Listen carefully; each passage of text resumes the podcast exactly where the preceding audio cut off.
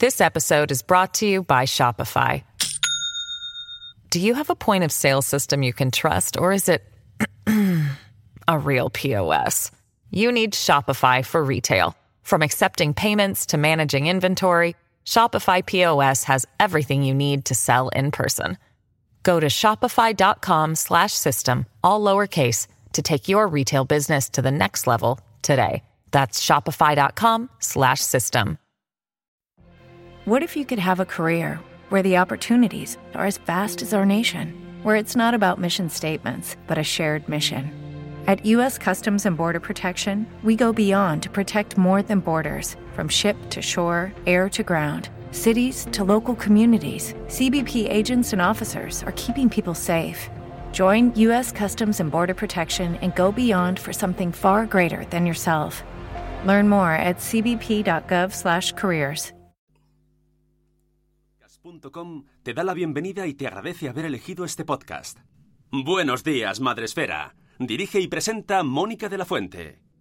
Buenos días, Madre Esfera. Buenos días, Madre Esfera.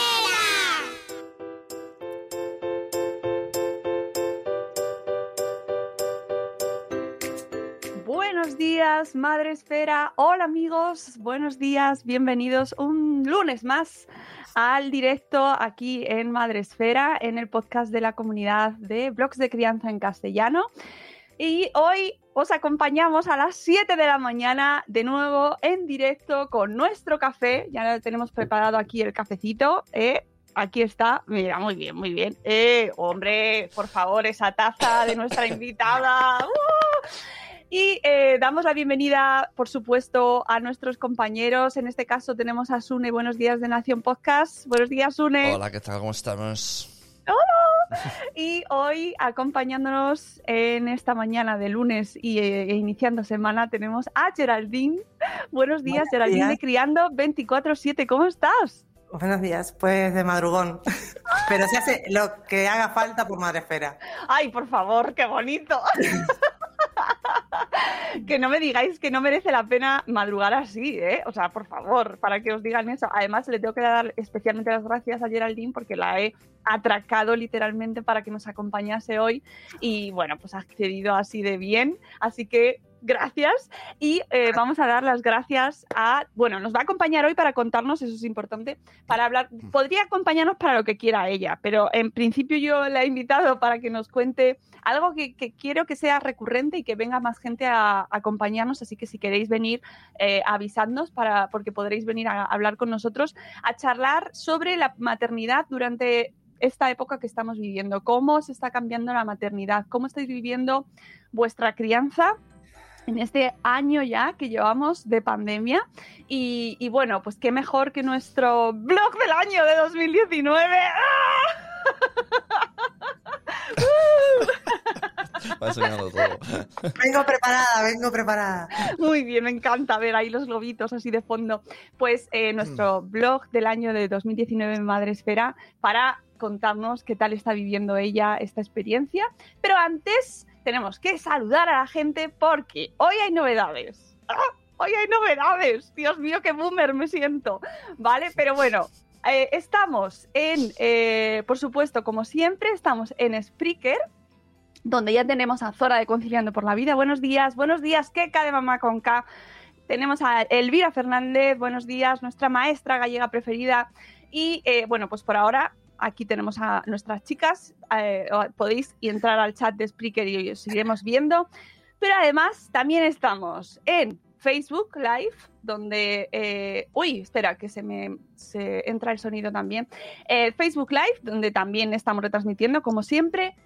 Estamos también en directo en YouTube, ¿vale? Que esto es novedad porque eh, lo estamos retransmitiendo a través de, de StreamYard y estamos conectando ahí como pff, al mundo entero. Y además tenemos hoy novedad porque estrenamos el canal de Twitch de Madresfera. ¡Ole! Luego me preguntan que qué me tomo. No me he tomado nada, os lo juro, que es el café solo, pero es que me hace muchísima ilusión eh, empezar eh, a invadir sitios. Es verdad, dice Zora Grutuis, que ya la tenemos en Twitch. Madres invadiendo Twitch. ¡Ole! ¡Ole, ole! No me hagas reír. Estoy malico. A- a- Sune está a punto de palmar. Voy a morir. Porque algo le pasa. Si muero esta semana es normal. No sé qué me ha pasado. Se me ha- algo en las costillas. Cuando toso me duele la vida. Así que so, mirad mis últimos minutos de vida. Estoy aquí en Twitch. Moriré en Twitch. Pues está muy de moda morir en Twitch. Eh, vale, eh, hoy nos iniciamos en Twitch. eh, hemos pensado que sería bueno eh, hacer un poquito de invasión, las invasiones bárbaras en o madresféricas en Twitch. Así que podéis seguirnos a través de Twitch barra madresfera, nos encontráis. Y en principio, por ahora, no nos vamos a hacer streamers, no nos da tiempo, pero sí que estaremos, intentaremos estar los lunes que estemos en directo, estaremos en Twitch. Y si luego se tercia se puede hacer más directos y nos da la vida, pues haremos más directos a través de Twitch, si es que se da la cosa, ¿vale? Y porque esto es un empezar, ¿eh? Vamos a ver cómo se da Twitch, porque esto es un mundo nuevo, ¿verdad, eh, Geraldine? Cuando le he dicho lo de Twitch, ha dicho, no tengo ni idea. No tengo ni idea, pero me en cuanto terminemos, me conecto a Twitch, me abro una cuenta y sigo a Madresfera. Eso es. Bueno, no, os- no os asustéis con Twitch, que luego hay muchas cosas. Hay bits, hay bots, hay seguir, hay comprar no sé qué. Luego hay una cosa muy rara y muy perturbadora que son los susurros, que mm, no sé, a mí eso me suena raro, pero bueno, ya investigaremos.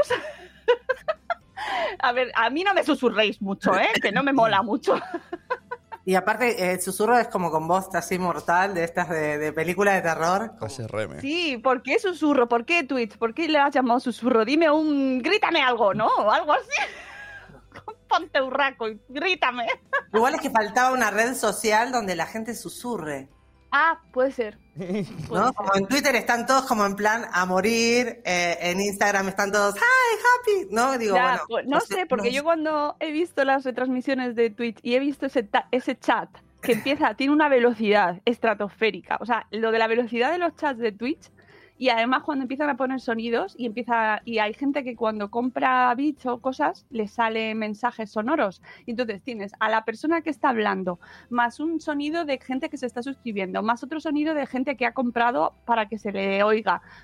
Eso es como una feria. Pero no, no estamos aquí para hablar de Twitch, ¿vale? Otro día, si eso, ya vamos investigando y os vamos contando nuestras impresiones de Twitch y qué, qué- cómo vive una señora de 40 años en Twitch. ¿Cómo, cómo lo vive, no? ¿Cómo- qué, Pues qué- qué seguro que pasa? bien, seguro que bien. Y encima hablando de maternidad y de nuestras cosas que no hay, no hay secciones. Como mucho nos iremos a charlando. Hay que abrir caminos. Charlando. Eso- en, eso, en eso sois expertas, ¿no? Ahí estamos. Bueno, antes de. Bueno, he hecho, he hecho los anuncios. Antes de charlar con Geraldine, eh, vamos a hacer una mini agenda rápida, pero vamos a poner la cabecera porque me Pero, apetece entonces, hacer bailar a Geraldine. Claro, tienes que explicar a Geraldine. Normalmente eh, está Rocío y ba- ellas bailan. A mí me da mucha vergüenza, pero con esta música bailan. Tú eres libre. Yo te Ah, recomiendo bueno, bailar. sí. Y además quiero mandar un abrazo a mi compañera Rocío Cano, que no os preocupéis que volverá cuando tenga aquí cosas que contar en la agenda, a la que hemos dado vacaciones, ¿vale? Pero volverá, no os preocupéis. Y, y que es mi compañera de, de baile. Entonces yo voy a bailar, tú si quieres bailar un poco, lo que tú quieras, ¿vale? Eh, No ah, te obligo. se- Dale, dale a la cabecera, venga, agenda. Agenda. Bueno, si hay que bailar, se baila, ¿eh?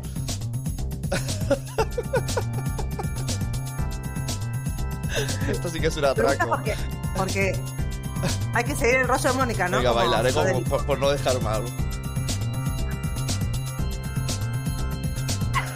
La cara.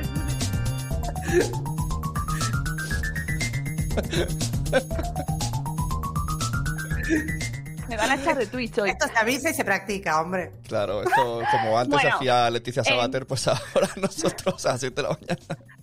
En la sección de la gente joven que se cree joven pero no lo es, eh, vamos a contaros que tenemos una cosa súper importante que es el espacio Madresfera, que será el próximo 10 de abril. El próximo 10 de abril ya podéis haceros con vuestras entradas para acompañarnos en Apunta, Geraldine. Eh, podéis apuntar en la agenda para acompañarnos porque eh, será presencial como el espacio Madresfera anterior, con todas las medidas de seguridad, con Qué todas guay. las separaciones, con el aforo reducido, que no, no te tocas, haces así te des- y no te tocas, ¿no? Con mascarilla, con gel hidroalcohólico. Todo, todas las, y- las precauciones, además ellos tienen todos los filtros, bueno, tienen un, sistema de ventilación profesional, en fin, en el espacio Fundación Telefónica, en plena Gran Vía de Madrid, hablaremos de cómo las redes sociales sirven, las redes sociales, eh, los proyectos tecnológicos, el mundo de Internet, sirve para conectar a las familias que viven con enfermedades raras. Y es un Interesante.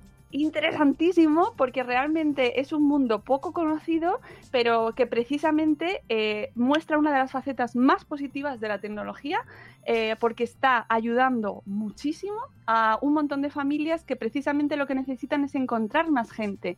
Eh, uno de sus puntos eh, débiles en este caso es que al ser poquita gente la que lo sufre, eh, pues no cuentan con ayuda, no cuentan con comunidad, no cuentan con apoyos, por supuesto no cuentan con investigación porque no, no, no se invierte en ellos, entonces lo que necesitan es unirse. Así que en este próximo espacio Madrefera contaremos además con amigos de Madrefera, con gente de la comunidad, como son Sonia eh, Morejón de La Sonrisa Despeinada, eh, Ah. que es presidenta, espera que lo quiero decir bien, ella es bloguera, eh, es geógrafa, es madre, es viajera confinada también, socia fundadora y vicepresidenta de la Asociación Española de Familias con Displasia Cleidocraneal. ¿Vale? Y tiene sus, su- sus blogs, eh, que son La Sonrisa Despeinada y Viajar Despeina, y vendrá como, pues, como representante, como madre, como amiga, como mm, blogger madre esférica, y nos va a contar su testimonio de cómo le está eh, ayudando a ella también el mundo de Internet.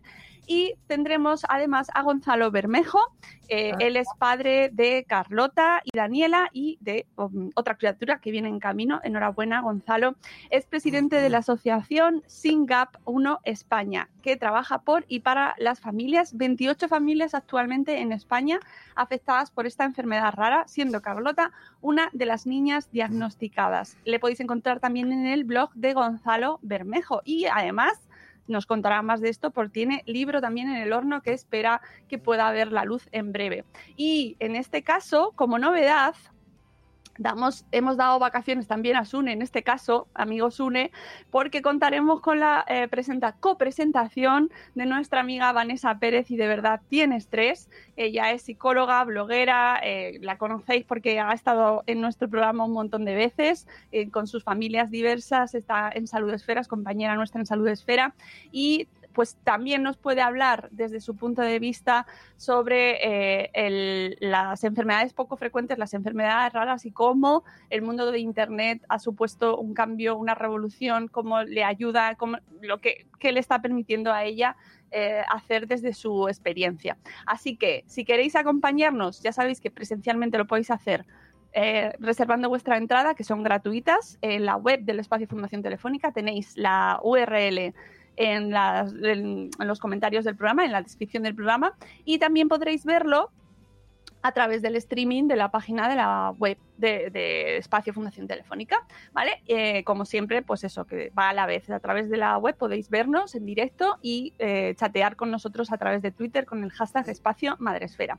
Además, habrá taller para los más pequeños, que siempre se van de allí con una experiencia única, que tienen un momento cultural que ya me gustaría a mí poder tenerlo más a menudo, que además les enseñan las exposiciones de la Fundación Telefónica siempre de una manera jugando, eh, de una manera lúdica, con todas las medidas de seguridad, ¿vale? Y oye, que es que ahora los niños tienen pocos planes culturales apetecibles, molones, y este es uno de ellos. Así que el 10 de abril, apuntadlo en la agenda y os venís en mm, toda la familia, os acompañamos, nos, nos veremos allí, nos veremos así, des- no nos podemos abrazar, pero sí nos hacemos así, ¡ay! El, el tema está, es ahora mainstream, porque fue el otro día Raquel Sastre a Leitmotiv, ¿no? Para hablar de la enfermedad de su hija, que es, espérate que lo busco, síndrome de Phelan-McDermott. Bueno, tengo también está el eh, tema- su libro, tengo el libro de Raquel Sastre ya eh, sobre mi mesilla para leérmelo y enhorabuena por, por a Raquel eh, porque eh, la ha liado parda. Sé que ha sido un fin de semana complicado, pero desde aquí le mandamos todo el apoyo del mundo. lágrimas a punto de... No, risa a punto de sal. Espera, son risas a punto de sal, ¿verdad? Es que no lo tengo delante, no lo quiero decir mal compradlo, porque merece la pena. Eh, además, es una mezcla. Raquel lo que tiene es que es un humor pues muy gamberro y que a veces mm, remueve mucho, pero la gente en vez de fijarse en el fondo de la cuestión, que es que hay que dedicar recursos a la atención temprana y que estas familias no se queden solas, pues se fijan en si se mete con los canarios o si se mete con X eh, colectivos, porque se va a meter con todos, con ella misma, con todos, con sus padres, con sus hermanos, to- to- to- no, se, no se libra a nadie. Ella está abriendo un camino muy interesante desde el humor, el humor negro, diríamos, ¿no? Sí, Eh, para dar visibilidad a una realidad que nos afecta a muchísimas familias, que tenemos hijos con alguna diversidad, con alguna discapacidad, y creo que, bueno, igual todo el ruido que se hizo, aunque fue algunas cosas muy dolorosas le han, le han puesto, pero creo que, que está sirviendo también para, para que esto suene, ¿no? Eh, yo creo que sí, yo creo que sí. Yo no he hecho más que ver apoyos y gente maravillosa y siempre que veía a alguien que apoyaba y comentaba el libro de Raquel era como, venga, en mi equipo, claro que sí, estamos haciendo equipo ahí fuerte. bueno, pues eh, yo creo que con esto mm, podemos cerrar la agenda rapidita. Eh, compartiremos más veces en redes y en la newsletter creo que ha ido, irá mañana en la daily el espacio Madresfera, así que acompañadnos y si no podéis estar con nosotros, pues podéis seguirlo en redes porque os aseguro que vamos a traeros historias que os van a interesar y os va a acercar a estas familias que están viviendo realidades que en muchas ocasiones pues no se conocen, como son poquitas, ¿no? Pero merece toda nuestra atención. Es un temazo. Y muy, buena la, muy buenos los invitados, ¿eh? Ay, gracias Geraldine, qué ilusión me hace porque me hace muchísima ilusión traerlos y, y estoy segura de que vamos a aprender un montón, que es el objetivo principal de estos espacios Madresfera, que es aprender y eh, compartir, ¿no? Yo creo que un momento entre todos con experiencias diferentes que muchas veces pues no conocemos. Bueno, cerrada nuestra agenda rapidita, vamos a empezar nuestra charla con eh, Geraldine, a la cual siempre, eh, de hecho, he tenido que cambiar en la agenda el nombre porque te seguía teniendo como Evangeline. Me he puesto Pero- Geraldine a propósito aquí Para abajo que- para que te lo recordaras todo el rato. Sí, haces bien, porque en mi cerebro está ahí Evangeline y Geraldine. Pero es que me gustan los dos, Evangeline también es muy bonito. Me puedo, me puedo cambiar el nombre, creo que ahora hay bastante libertad para hacer eso. Sí. Pero me cambiaría también el apellido por no te- tener que seguir deletreando, digamos. Eso no lo voy a decir ahora. Bueno, dínoslo, así eh, nos ilustras. Manovich. Joder, cómo mola, tía. Lo bueno es que es difícil que alguien me, me falsifique la identidad. Claro, te equivocas en el nombre al escribirlo, ¿no? Bueno, Geraldine es bloguera, es madre, es, es una persona, bueno, pues que descubrimos hace unos cuantos añitos, que a- además que tú lo comentabas antes de entrar al directo, antes te daba mucha vergüenza eh, darte a conocer o que se te viera un poco más, ¿no? Yo me acuerdo la primera vez que te conocí, o la, la vez que te conocí, de hecho, en un Bloggers Day al fondo del todo. eh, no te Escondida, atreví, o sea, escondidísima ahí al lado de la puerta, con unos tus pendientes eh, para que te reconociéramos. y bueno, es una manera de que se acerquen a mí yo no tener que dar el primer paso, como soy mi logo. Imperdonable, pero bueno, cada uno necesita su evolución. Y, mira por dónde, pues poco a poco vas abriéndote, eh, vas dándote a conocer, la gente va conociéndote un poco más y eso va acompañado a la expansión de los contenidos de tu blog, maravilloso tu blog y maravilloso tu trabajo, eh, da- ayudando a tantas familias atípicas que eh, se van acercando a tu proyecto. Sí, sí, la verdad es que nació siendo un poco, um, bueno, teniendo la intención, ¿no? De, de- de poder ayudar o facilitar, sobre todo, algunos pasitos en el camino de la, de la crianza típica, también de la típica, ¿no? Porque yo creo que al final todas nos gusta compartir cosas que no funcionan y tal, pero con el paso del tiempo se transformó en algo, vamos, a mí me excede eh, emocionalmente porque tengo muchas historias ya eh, muy cercanas de, familias que han conseguido diagnósticos por, mi, por leer un post mío o que han conseguido acceder a ayudas públicas eh, que no tenían conocimiento, no les habían informado. Entonces, eh, esa posibilidad de transformar pequeñas cosas en la vida de los demás para bien, me parece algo tan increíble que no, no, no- realmente cuando empecé con mi blog no, no me imaginé que iba a tener esa, esa repercusión, ¿no? Esa posibilidad. Estoy encantada. Y además, gracias a ti, eh, hemos entendido y hemos descubierto, porque había mucha gente que no conocía, que es la hemiparesia, por ejemplo, ¿no? Que No lo sabíamos ni nosotros cuando diagnosticaron a mi hijo. Esa fue una de las, uno, de las, uno de los motivos por, por el que empecé a escribir eh, en mi propio blog. Yo ya escribía para otros blogs, pero cuando diagnosticaron a, mi hijo de mi parecia eh, y, y lo googleé como hacemos todos cuando te dicen, pues tienes un grano, buscas, ¿no? A ver qué es esto que tienes y no aparecía nada de información en español y claro, solo aparecía algo de, de información en inglés compleja, porque en inglés la hemiparesia no existe como tal, es, está englobada en las hemiplegias y realmente es algo bastante diferente. Entonces, bueno, fue cuando dije, esto no puede pasar, que otra familia salga de un consultorio y busque información y no exista. O sea, yo no sé si la que doy es la mejor o la peor. Intento ser, lo- eh, basarme en la mayor evidencia, contrastar, tener eh, enlaces de calidad a, a información que puedan ver las familias, pero como mínimo que esto exista, ¿no? Y a la vez que empecé el blog, empecé una petición a, a, la RAE para que incluyeran hemiparesia en el, en el diccionario de la lengua española, porque a pesar de ser una de las formas de la parálisis cerebral con mayor prevalencia, no aparece. Y sin embargo, sí aparece la tetraplegia. Entonces es normal que todas las personas que no tenemos contacto con este mundo, cuando Claro. te dicen que alguien tiene parálisis cerebral, imagines a una persona con tetraplegia. Eh, y eso, cuando diagnostican a tu bebé, da un poco más de miedo claro. que eh, si te dicen que tiene mi parecia, que es una forma muy leve, que tiene mucha, eh, también mucha tela, pero que es una forma muy leve y que eh, no es tan discapacitante como pueden ser otras formas de la parálisis cerebral, ¿no?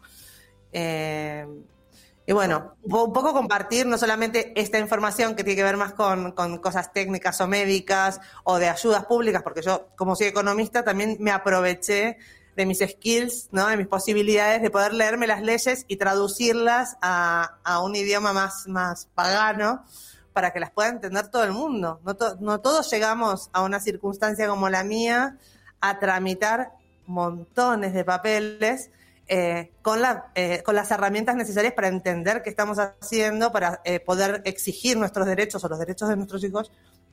Y bueno, quería que pasara esto, pero también mostrar que se puede vivir, ¿no? Cada uno dentro de sus circunstancias. Yo estoy hablando siempre de una situación desde el privilegio, y lo sé, eh, pero que se puede ser feliz eh, cuando te toca una realidad que no era la esperada. Eh, o que hay que intentarlo, por lo menos, ¿no? Que, que siga siendo la prioridad. eh, vivir en armonía, ser feliz y, y no estar peleado con el mundo, ¿no? Y con las circunstancias. Y todo esto en esto de pandemia, ¿cómo has tenido que seguir haciendo las cosas? Porque que si ya lo hemos tenido Bueno, que decir... La pandemia, bueno, es innegable que, que es un, un desastre mundial, ¿no? Eh, muchas familias devastadas, no solo por las muertes, sino por todos los efectos colaterales, ¿no? De la pandemia. Pero en nuestro caso, eh, yo creo que fue un... y- siempre me cuesta también esto, ¿no? Porque lo que decía recién, ¿no? Hablo siempre desde el privilegio, desde la posibilidad de nosotros no tuvimos no- riesgo de, de no- nuestros trabajos, eh, teníamos una casa con unas comodidades suficientes para poder eh, cohabitar eh, las Ujú. 24 horas, los 7 días de la semana, todos juntos trabajando con telecole, teletrabajo, teleterapia, teletubis, teletodo. Bueno, teletubis no, por favor, menos mal. Eh, Teleterapia, yo creo luego que expliques esto, teleterapia. bueno, sí, bueno, al final todo se, se transformó en digital y yo creo que eso, sumado a muchas otras cosas, es un gran paso, eh, es una oportunidad que hemos podido abrazar eh, gracias a la pandemia. Muchas familias como la mía eh, con hijos, sin hijos, con hijos típicos y atípicos, digamos, eh, hemos descubierto que eh, hay otras maneras de, de vivir la vida, de conciliar, de trabajar, de compartir, de, de tomar decisiones con menos miedo, porque cuando las decisiones ya eh, no están en un abanico, ¿no? Es como se reducen totalmente. De repente estábamos encerrados y no podíamos elegir ni qué íbamos a comer. Era como lo que hubiera en el supermercado ese día, ¿no? O, o Cuando todo se va limitando tanto, empezás a perder el miedo al cambio. O por lo menos eso es lo que nos pasó a nosotros. Hay muchas circunstancias, sobre todo, por ejemplo, cara a la escolarización o a la intervención terapéutica de, de mi hijo mayor, que uno eh, no deja de ser novato. Siempre tiene miedo a eh, que le falte algo, a que no tenga todos los recursos, todos los apoyos. Nos da mucho miedo cambiar. Es como si vamos por un camino y vemos que vamos más o menos bien, confiamos plenamente en que eh, eh, hay que quedarse así. La pandemia que nos, hizo cambiarlo todo. De repente, las eh, 10 sesiones de terapia que hacíamos por la mañana antes del cole, después del cole, la no sé qué, la vamos a comprarnos. O sea, todo eso se transformó en eh, hacerlo desde casa. En eh, especializarnos nosotros en que eh, en darnos cuenta, por ejemplo, que dentro de los modelos de intervención de atención temprana hay varios. El más habitual es el, el niño, tú lo llevas a un centro terapéutico, entra a una sala, tú esperas fuera y te lo devuelven. Hay otros modelos que son los que han encajado perfectamente eh, en la época de pandemia y en el que yo creo eh, fervientemente que son los modelos centrados en la familia, donde eh, los terapeutas, el equipo terapéutico y la familia trabajamos en equipo aprendemos los unos de los otros, pero nosotros, ellos son expertos en sus áreas, nosotros somos expertos en nuestros hijos. Claro. Entonces, el poder tomar las riendas de, de- de las terapias y, y hacerlas al lado de nuestro peque, la teleterapia, ¿no? Porque hay muchas que se transformaron en digitales, en poder continuar, por ejemplo, una intervención psicológica o, o, eh, incluso de habilidades sociales, de poder hacer videollamadas con sus grupos y tal, se podían perfectamente hacer eh, online. No es para todos, como Mm, nada para todos, ¿no? Hay niños que no, no pueden o familias que no, no han podido dar continuidad a sus terapias y ha sido trágico, sigue siéndolo.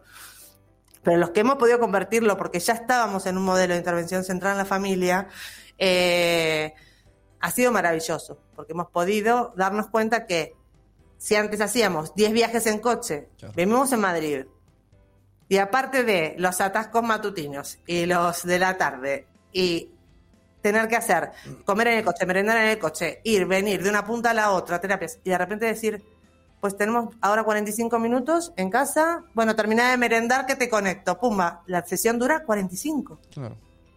ganamos una cantidad de tiempo, quitamos una cantidad de estrés, de trayectos, un coste también eh, Claro. añadido, ¿no? De, de traslado, de parkings, de gasolinas, de hacer tiempo, de entretener al otro. Bueno, pero es que además tú te has, Claro. tú te has cambiado de casa, que eso también me interesaba mucho porque Hicimos, eh, o te has mudado. un Ah, efecto bien. dominó de toma de decisiones. Eh, nosotros ya eh, hacía dos años y medio habíamos intentado salir de Madrid, de Madrid del centro, eh, buscando tener un poco más de espacio a un precio ajustado, ¿no? Lo que hacemos muchos cuando queremos ampliar lugar y no queremos no, o no podemos pagar más de lo que pagamos por la vivienda. Entonces hicimos un primer cambio y nos pilló muy bien, porque la pandemia nos pilló ya viviendo en una casa con terraza, una casa muy grande. eh, habíamos alquilado nuestro piso y nos alquilamos una casa. Entonces, este fue como un primer cambio que, claro, nos vino. Si hubiésemos estado en- confinados en, en nuestro piso compacto, no sobrevivimos a, bueno, no sobrevive el matrimonio ni los hijos, los pongo en adopción, no sé. no sé, pero eh, esto fue un gran paso.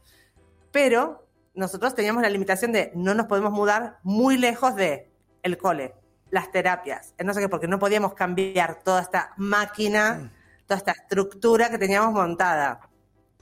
Cuando viene la pandemia y vemos que podemos hacer prácticamente todo online. Ya nos podemos mudar donde queramos.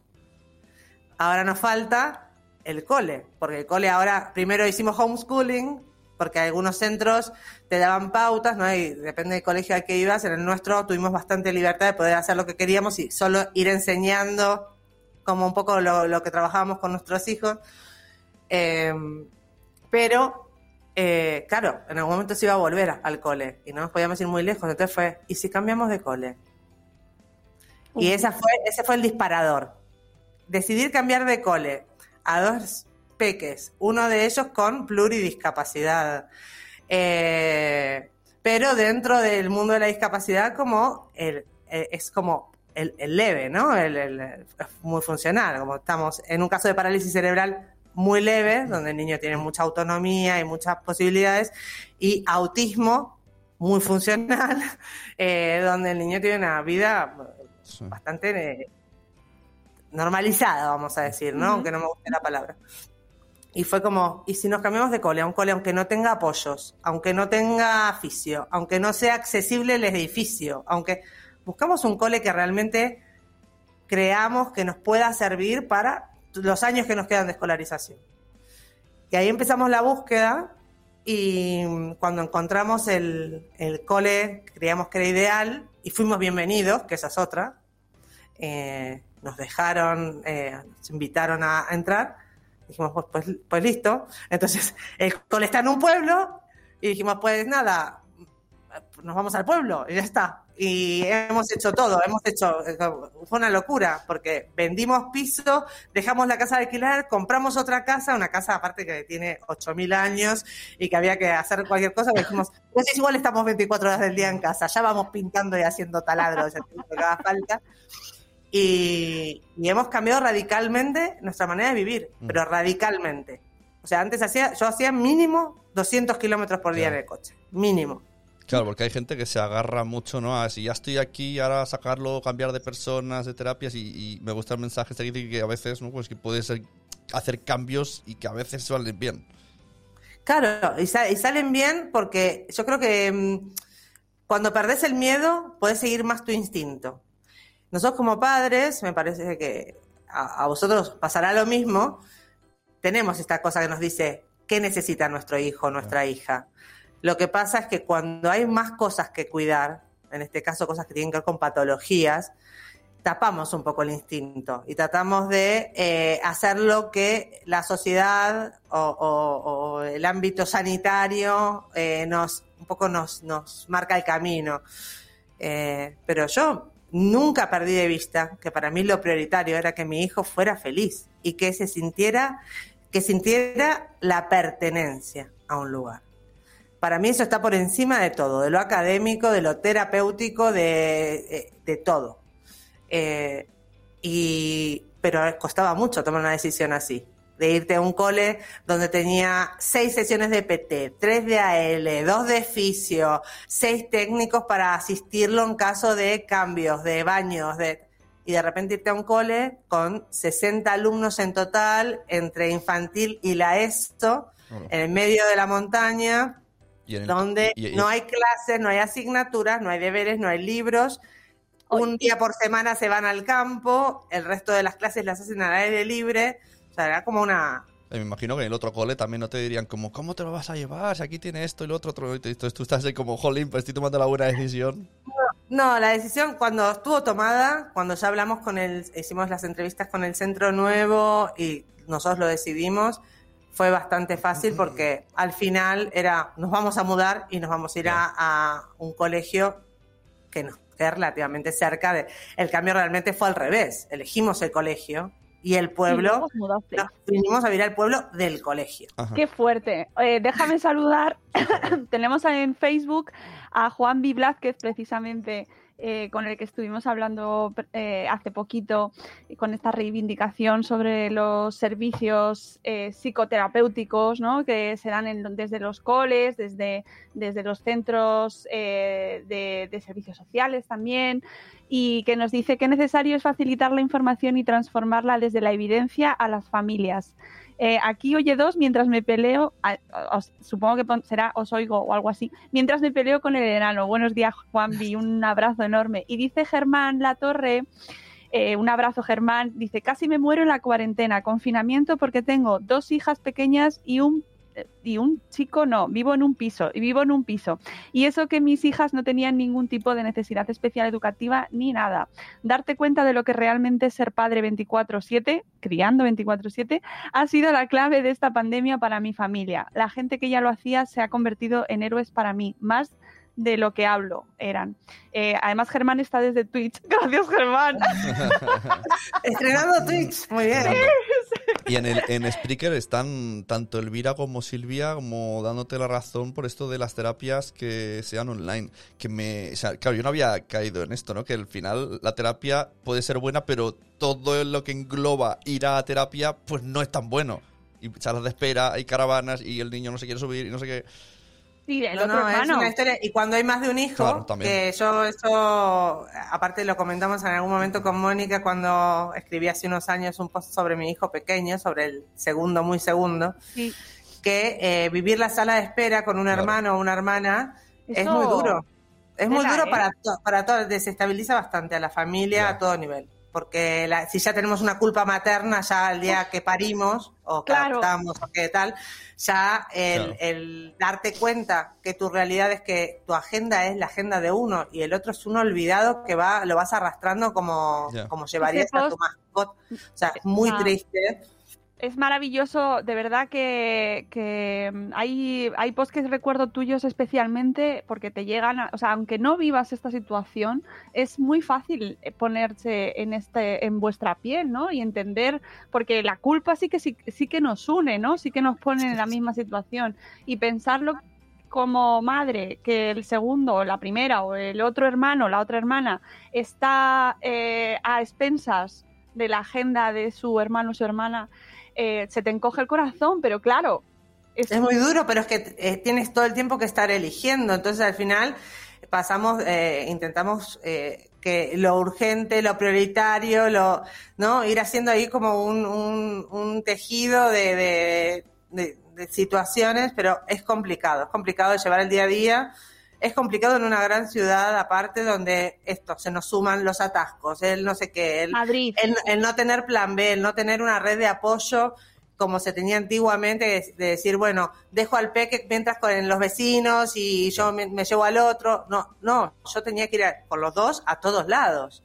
Eh, entonces, eh, Claro, eso en la pandemia no te ha cambiado, porque a mucha gente en la pandemia sí que nos ha supuesto eh, no tener que dejar de socializar y no contar con esa red de apoyo que a lo mejor tenías antes, pero tú en tu caso mm, no has notado diferencia en ese sentido, ¿no? Yo, eh, bueno, nosotros, eh, nuestra única red de apoyo real es mi madre, que vino a vivir a Madrid cuando estaba por nacer mi hijo mayor y participaba de forma muy activa en la crianza y era una facilidad, ¿no? De esto de, era difícil por el tema de tiempos dejarle al peque, al chiquito, cuando llevamos al otro a la terapia, porque era una maratón, de vamos para acá, vamos para Claro. allá. Entonces, bueno, pero sí que es cierto que nos daba algún alivio de decir, bueno, una tarde te lo dejo a uno o te lo dejo al otro, alguna noche los dejamos a los dos, que eso era como, eso lo echo mucho de menos.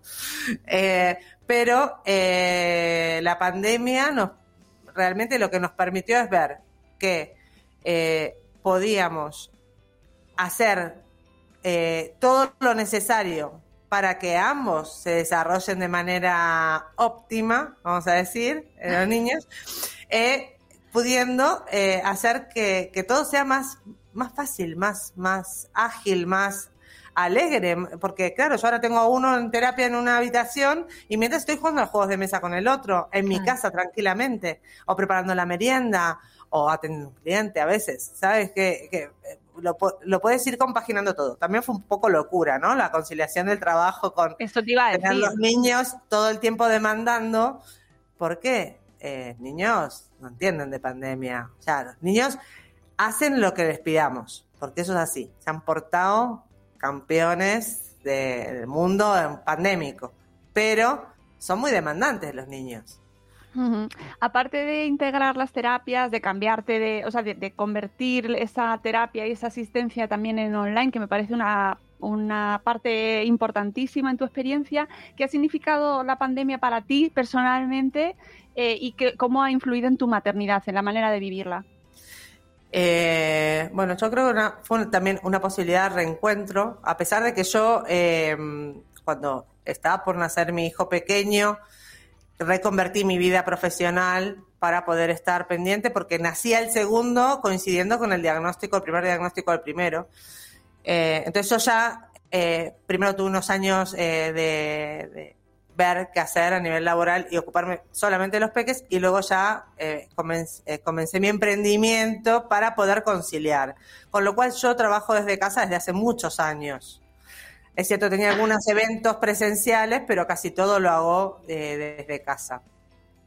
Entonces, eh, de repente, no tener los momentos de cole para poder dedicarme plenamente a la concentración, el tiempo, hacer las reuniones. Yo todo el tiempo me acuerdo del vídeo este del hombre de la BBC, que le aparecía el hijo por atrás.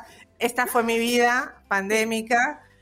Por suerte trabajo con mujeres madres emprendedoras, con lo cual entendían perfectamente mis hijos aparecieran a cual- Claro. en cualquier momento, en cualquier videollamada, pidiéndome Mm. cualquier cosa, limpiarme el culo, ¿no? Eh, Sí.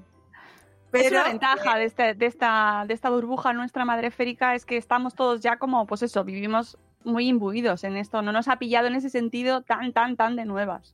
Sí, yo creo que, que por ahí bien y a nivel ya más individual, y estamos en el día de la marmota. Yo tengo unas ganas de que esto se acabe ya, subirme al coche y recorrer carretera hasta que se acabe la gasolina. O sea, tengo muchas ganas de, de- de, de, mm, se- sentir libertad. Yo soy una persona como viajera por naturaleza y siento que tengo las alas eh, cortadas y el espacio que necesitamos eh, de manera individual, de respiro, de tener un rato de manos libres, digo yo, ¿no? Como manos libres, estoy sin peques, sin peques, sin marido, sin trabajo, sin coladas, que, o sea, el fondo de la cesta de la colada existe.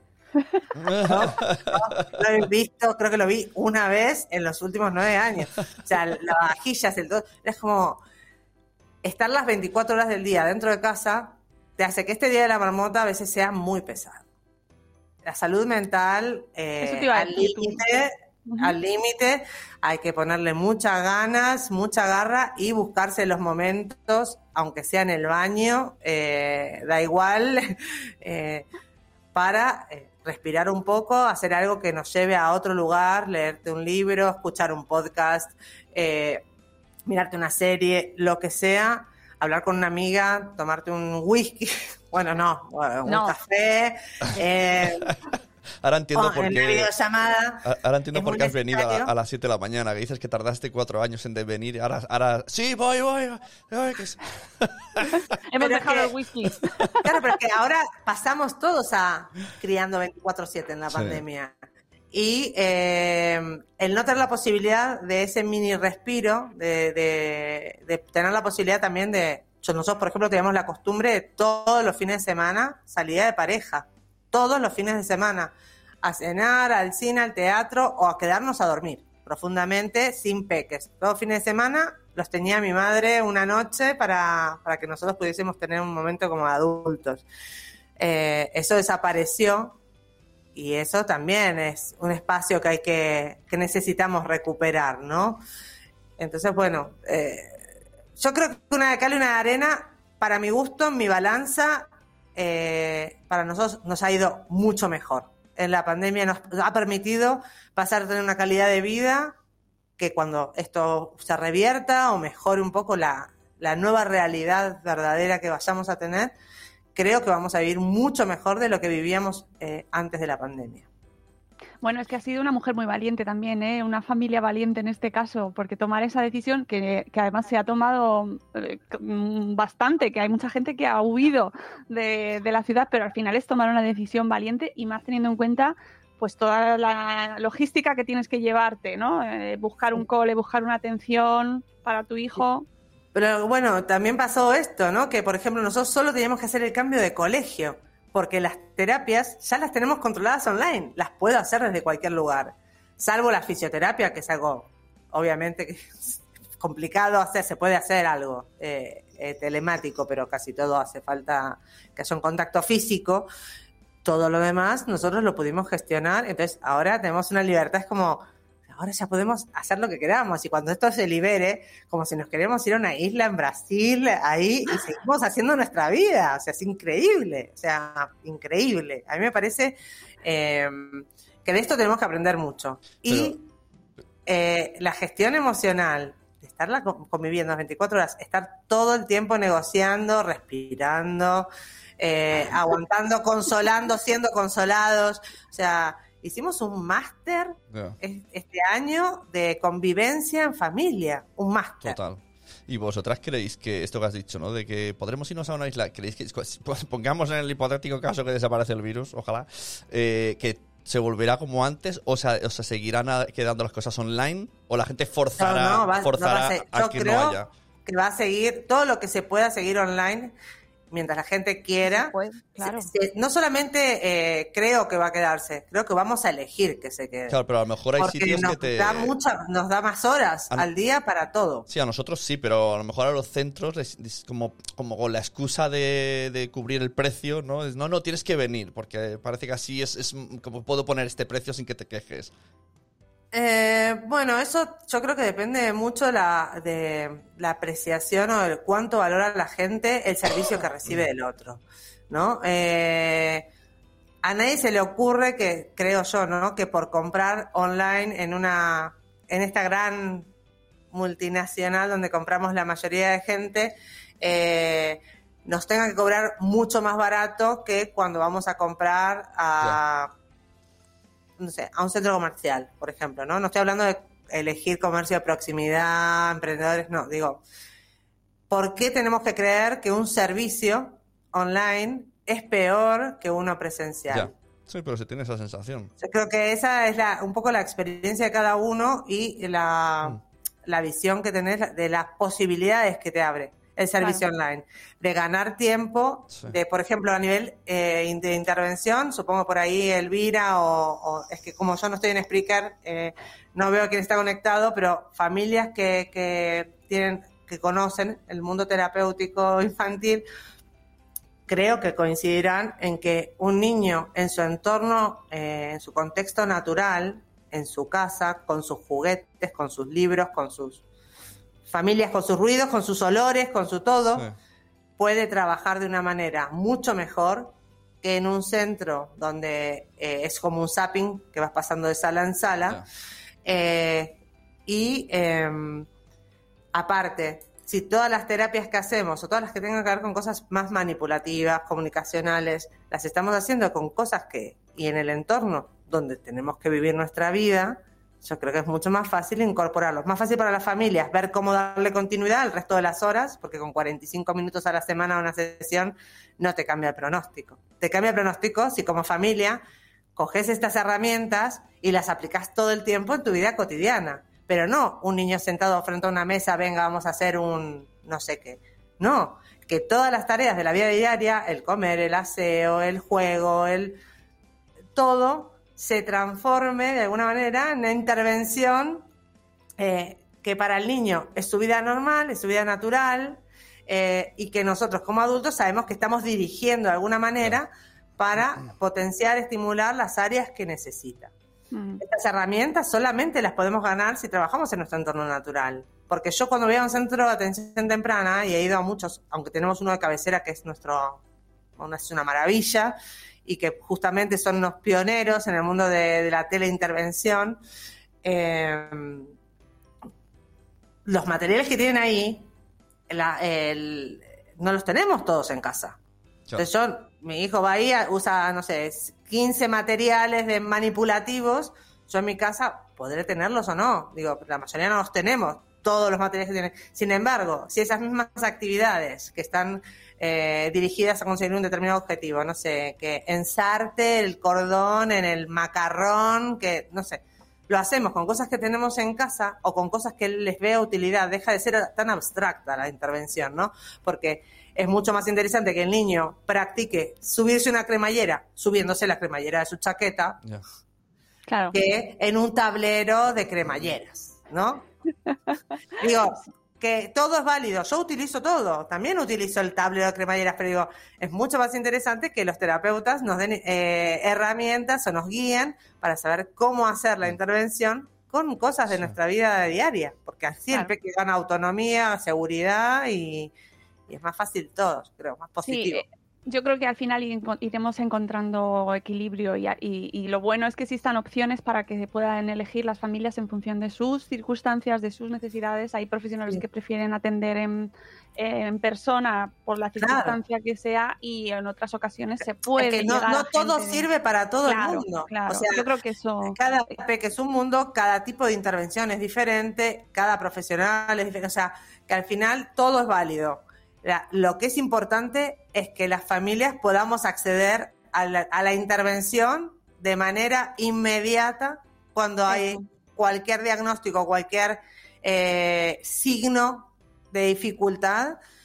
Y, y vamos, y que eso estuviese cubierto eh, en, en un país donde ya sabemos que eh, la atención temprana es escasa, tardía, eh, insuficiente y encima da igual la patología que tenga el peque, a los seis años como tarde, porque muchas comunidades autónomas es a los tres, se les da de alta, incluso teniendo patologías crónicas. Mi hijo, sus patologías son crónicas. ¿Qué alta le vas a dar? Claro. se ha curado porque cumplió seis años. Entonces, eh, que esto dependa de los bolsillos de las familias lo hace eh, tan injusto, tan, tan insostenible, que yo siempre me cuesta cuando hablamos de esto. ¿Cómo lo hacemos nosotros? Porque yo hablo desde una situación de privilegio absoluto. He podido, he tenido la suerte de poder, con, con el fruto de mi trabajo y el de, el de mi marido, poder dar la intervención del tipo que queríamos y en la cantidad que creíamos adecuada a nuestro hijo sin eh, contar con nunca con una plaza pública. Nunca hemos tenido. O sea, hemos estado en lista de espera más de dos años para una plaza pública. Y cuando me llamaron para darme eh, 45 minutos a la semana de terapia, dije, mira, si he estado dos años para que me des 45 minutos a la semana y yo ahora me lo puedo permitir ir a un centro privado, por favor, dale ese espacio a alguien que no esté haciendo ninguna terapia, que no se lo pueda permitir.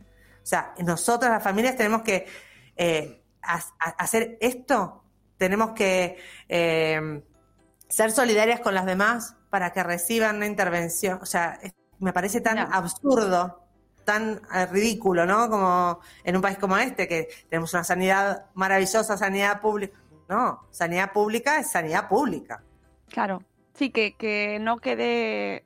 Yo creo que deberíamos dedicar un programa solo en exclusiva a la atención temprana, Geraldine, porque merece mucho la pena y, y hay mucho que reivindicar ahí y que se tenga en cuenta. Y, y mira, aprovechemos todo lo que viene pasando, eh, lo que ha pasado este fin de semana también en las redes, ¿no? Con, y hablaremos, mira, hablaremos también con Raquel Sastre seguro, porque hay que reivindicar muchísimo esa atención temprana e incluirlo en nuestros pensamientos cuando vayamos a votar y cuando pense- eh, leamos los programas de los partidos y reivindiquemos y pidamos y exijamos a los políticos que lo incluyan y que no se recorten, porque es lo que se está haciendo. Sí, no, es un Se recorte continuo recortando. y aparte la calidad de... Y lo que te digo, ¿no? Las listas de espera, bueno, en Madrid estamos en dos años de lista de espera como mínimo. Eh, aparte, por lo menos hasta hace un tiempo, lógicamente se priorizaban las plazas, no iba por orden de llegada, digamos, sino por eh, gravedad de la patología, cosa que tiene bastante sentido, ¿no? Que primero atiendan a alguien que tiene una situación mucho más delicada o más compleja. Pero hay un montón de patologías que si no tienen la intervención adecuada, Claro. su pronóstico es muy malo.